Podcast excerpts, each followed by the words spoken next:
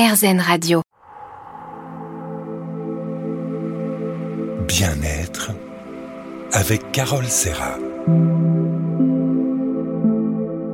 RZN Radio et le bien-être, toujours en compagnie d'Hélène Malmanche, sage-femme, auteure de ma Bible de l'accouchement sans douleur aux éditions Le Duc.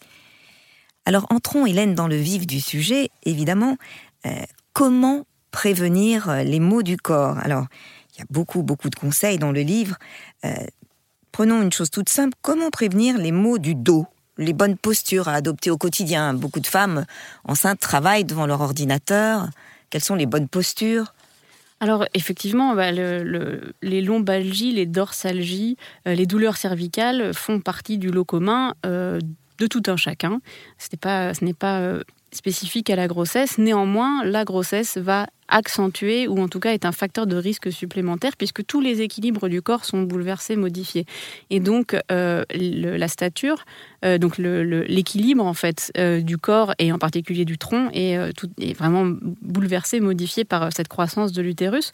Donc il y a tout un tas de, mesures simples, relativement simples à mettre en place qui vont favoriser une bonne posture. Donc le, le principe est à peu près toujours le même, c'est de favoriser le le fait de décambrer le dos, puisque la cambrure du dos va s'accentuer. Et ça, c'est souvent générateur euh, de douleur euh, au niveau du bas du dos.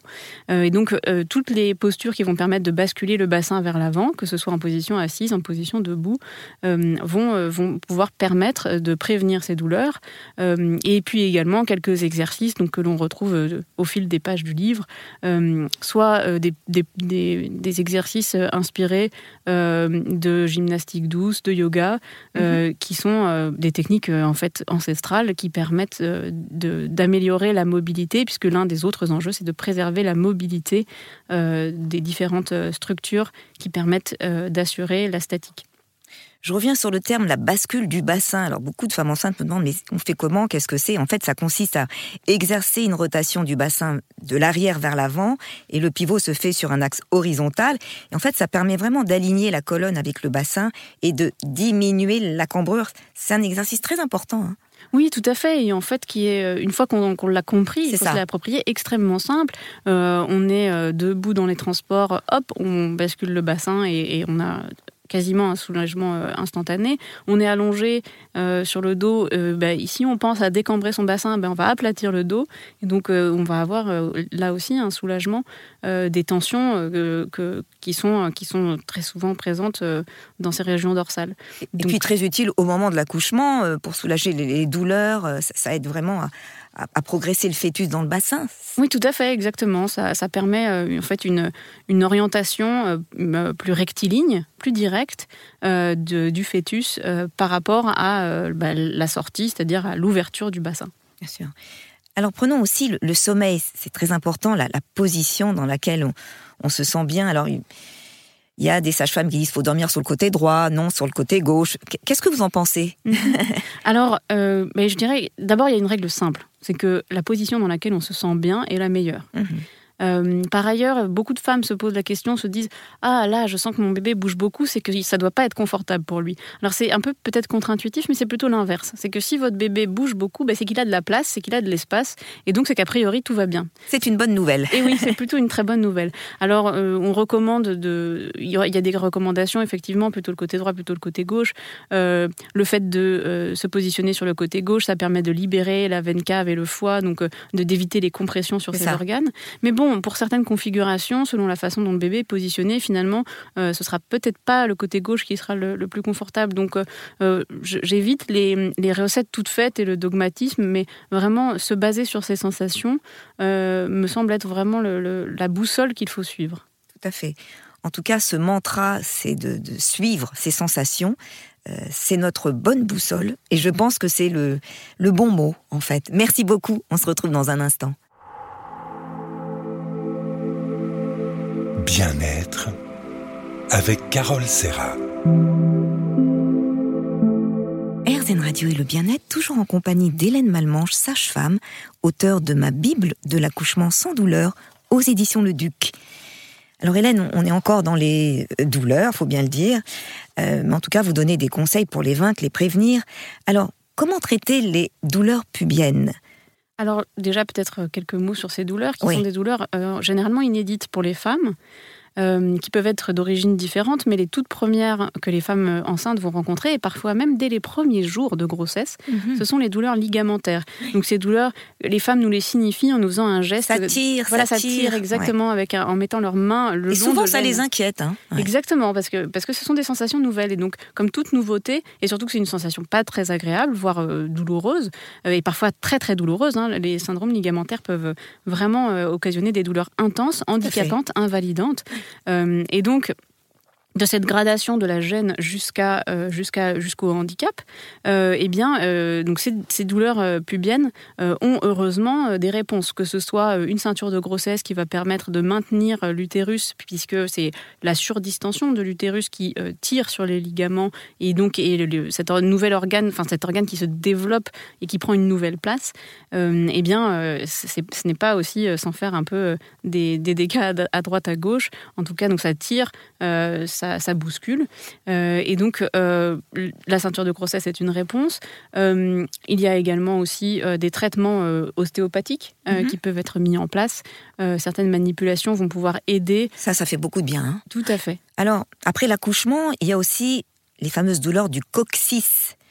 Et souvent, des femmes ignorent qu'elles peuvent avoir un, coccyx. C'est quoi le coccyx? Donc, le coccyx, c'est la terminaison de la colonne vertébrale. Ce sont les, c'est le reliquat en fait de notre ancienne queue de primate. Euh, et donc, euh, bah, ces petits os euh, qui habituellement on ignore complètement leur existence, mais au moment de l'accouchement, eh bien ils peuvent avoir, ils peuvent, ils sont sollicités, ils se déplacent et parfois il peut y avoir une luxation et parfois même une fracture du coccyx. Alors les, les, les auditrices qui font de l'équitation connaissent bien en général ce, ce, cet os, mais et, ça fait partie effectivement des, des zones qui sont euh, qui peuvent être sollicitées dans ce cadre. Mais euh, dans le cas de l'accouchement, donc euh, la luxation du coccyx ou la fracture du coccyx peut être extrêmement douloureuse. et cependant, elle se traite aussi également très bien à partir du moment où elle est bien diagnostiquée. Par un kiné Par un kiné. Spécialiste Et oui, tout à fait. Et donc, c'est en général au moment ben, soit de la visite de sortie de suite de couche que ces douleurs-là peuvent être identifiées ou au cours du, du, du séjour ensuite de couche ou alors parfois c'est identifié beaucoup plus tard euh, parce que euh, bah, il n'y a pas forcément eu euh, d'expression d'une gêne au moment de, l'hospitalisation. Donc ça peut être aussi au moment de la visite du postpartum. mais dans tous les cas, des traitements existent et surtout il ne faut pas hésiter à en parler si on ressent ces douleurs au niveau du coccyx, puisque ne jamais rester avec une douleur inexpliquée. Hein. Exactement, quelle, que soit sa localisation. Parfois certaines patientes sont peut-être un peu honteuses aussi de dire ben voilà j'ai des douleurs au niveau rectal, au niveau de l'anus, mais il faut pourtant savoir en parler, euh, puisque euh, bah, la sage-femme, le médecin qui vous suit, qui vous suivent, n'ont eux pas du tout ces barrières-là, et donc euh, c'est impératif de parler de toute douleur, quelle, que soit, quelle que soit la localisation. Tout à fait. Alors, est-ce qu'il y a une prise en charge de la douleur pendant les rapports sexuels? Parce qu'après l'accouchement, c'est pas toujours évident, hein, la reprise des rapports. Et là aussi, il y, a un grand tabou autour de ces questions, euh, donc euh, qu'on appelle dyspareunie euh, dans, dans, le domaine médical. et donc, la première étape, la première chose à faire, c'est d'en parler. Mhm. il y a des douleurs qui sont liées au fait qu'il y a eu un traumatisme des tissus euh, et euh, donc de tous les organes et de toutes les, toutes les parties molles euh, au niveau du, du, petit bassin, au niveau pelvien. Ça, c'est tout à fait mhm. logique étant donné ce que représente un accouchement. et même une grossesse, puisque des femmes qui accoucheraient par césarienne ne sont pas affranchies du, de la question des dyspareunies, des, des, douleurs au moment des rapports sexuels, puisque toute la zone a été sous pression, sous tension pendant des mois et des mois. Bien sûr. Donc, donc ces questions des douleurs pendant les rapports sexuels doivent faire partie normalement de euh, l'investigation systématique des praticiens euh, dans les visites de, du postpartum. Mais si toutefois le praticien ou la praticienne n'abordait pas ces questions, c'est très important de le signaler et ensuite une, la mise en place d'un suivi et les sexologues notamment peuvent aussi accompagner mmh. et être en complément, en soutien avec un suivi médical plus traditionnel. En tout cas, il ne faut pas minimiser les douleurs. Il hein. faut que la femme apprenne aussi à s'ausculter, à, regarder voilà, si elle n'a pas de, de déchirure ou de, de zones gonflées. Enfin, il ne faut pas avoir peur de, de, regarder son corps aussi. Exactement. Il faut, euh, il faut, oser explorer, il faut oser regarder. Euh, un conseil qu'on donne euh, vraiment de, manière très générale, c'est bah, d'utiliser un miroir pour dédramatiser aussi. parce que parfois, ce qu'on ne voit pas, eh ben, on s'imagine tout un univers effrayant, alors qu'en fait, c'est parfois bien, bien, bien moins effrayant que ce qu'on peut euh, imaginer ou penser. Voilà, dédramatisons grâce au miroir. À tout de suite, on se retrouve dans un instant.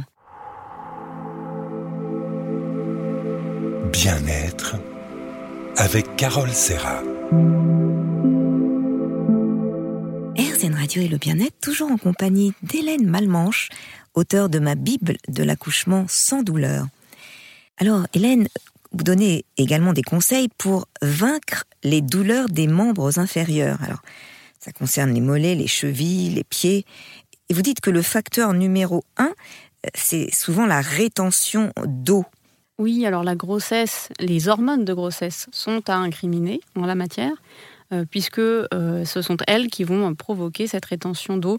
Euh, et elle a, cette rétention, elle a un intérêt majeur qui est pour d'autres parties du corps, d'augmenter notamment euh, le volume sanguin. Et là, mhm. c'est intéressant euh, au moment de l'accouchement.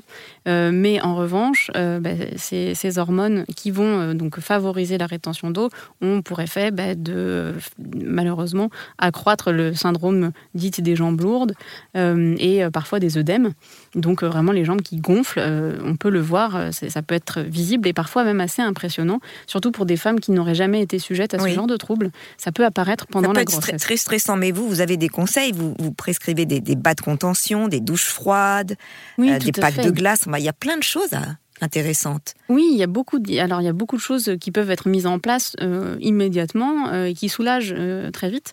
donc les bas de contention sont sur prescription médicale et, et ils sont, euh, ils sont largement prescrits aujourd'hui, donc euh, euh, ça fait partie presque du. C'est le premier outil hein, du praticien, mais à la maison, il y a donc non seulement les douches froides, et surtout là, bah, dès qu'on va arriver dans les saisons chaudes, ces douches froides sont vraiment intéressantes, importantes.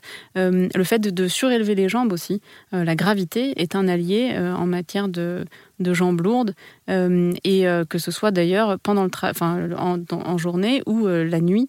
Euh, le fait de garder les jambes surélevées aussi pendant la nuit euh, fait partie de ces petites choses que l'on peut mettre très facilement en place soi-même. Et puis les packs de glace, hein, c'est tout simple, mais ça fait son effet. Oui, le froid, c'est vraiment euh, le grand allié pour améliorer le retour veineux, favoriser le, retour veineux pour, pour les problèmes de, jambes lourdes. Alors il y a beaucoup de, de femmes aussi qui ont des douleurs sciatiques, musculaires. ça fait mal aussi, hein qu'est-ce que vous leur euh, préconisez?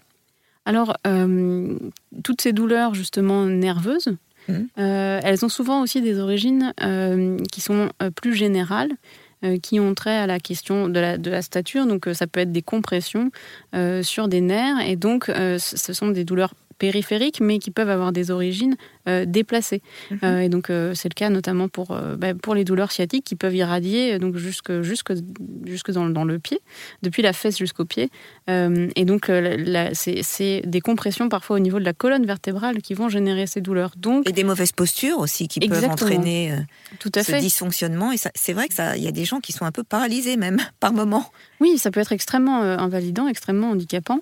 et donc là aussi, les traitements par euh, kiné, ostéopathe, euh, sont extrêmement euh, sont, très utiles, très précieux et sont très souvent d'ailleurs les seuls traitements puisque on est limité sur les traitements médicamenteux, antidouleurs et anti-inflammatoires encore moins avec les, contre-indications liées à la grossesse. Oui. Concernant les, jambes, comment les, protéger? Alors, toutes les femmes n'ont pas de, de problème euh, de gonflement des jambes, mais quand même, est-ce qu'il y a des soins à faire tout au long de la grossesse pour favoriser la circulation? Il y a des crèmes à mettre? Qu'est-ce que vous en pensez? Euh, ce qui est, euh, dans tous les cas, tout à fait recommandé, c'est les automassages ou alors, si quelqu'un, si vous avez un, un partenaire qui accepte volontiers de vous, de vous masser, c'est encore mieux. C'est toujours bon le massage de toute façon. Absolument. Et puis avec l'encombrement, enfin plus on avance dans la grossesse et plus c'est compliqué aussi parfois, de, ne serait-ce que se couper les ongles, ça peut devenir assez compliqué. mais, mais le fait de pratiquer les automassages, donc du bas vers le haut, donc en remontant de la cheville euh, vers, vers, les cuisses, ça permet d'augmenter euh, à la fois le drainage lymphatique et euh, la circulation sanguine. Bah, c'est merveilleux, les automassages, c'est très zen. Merci Hélène, on se retrouve dans un instant.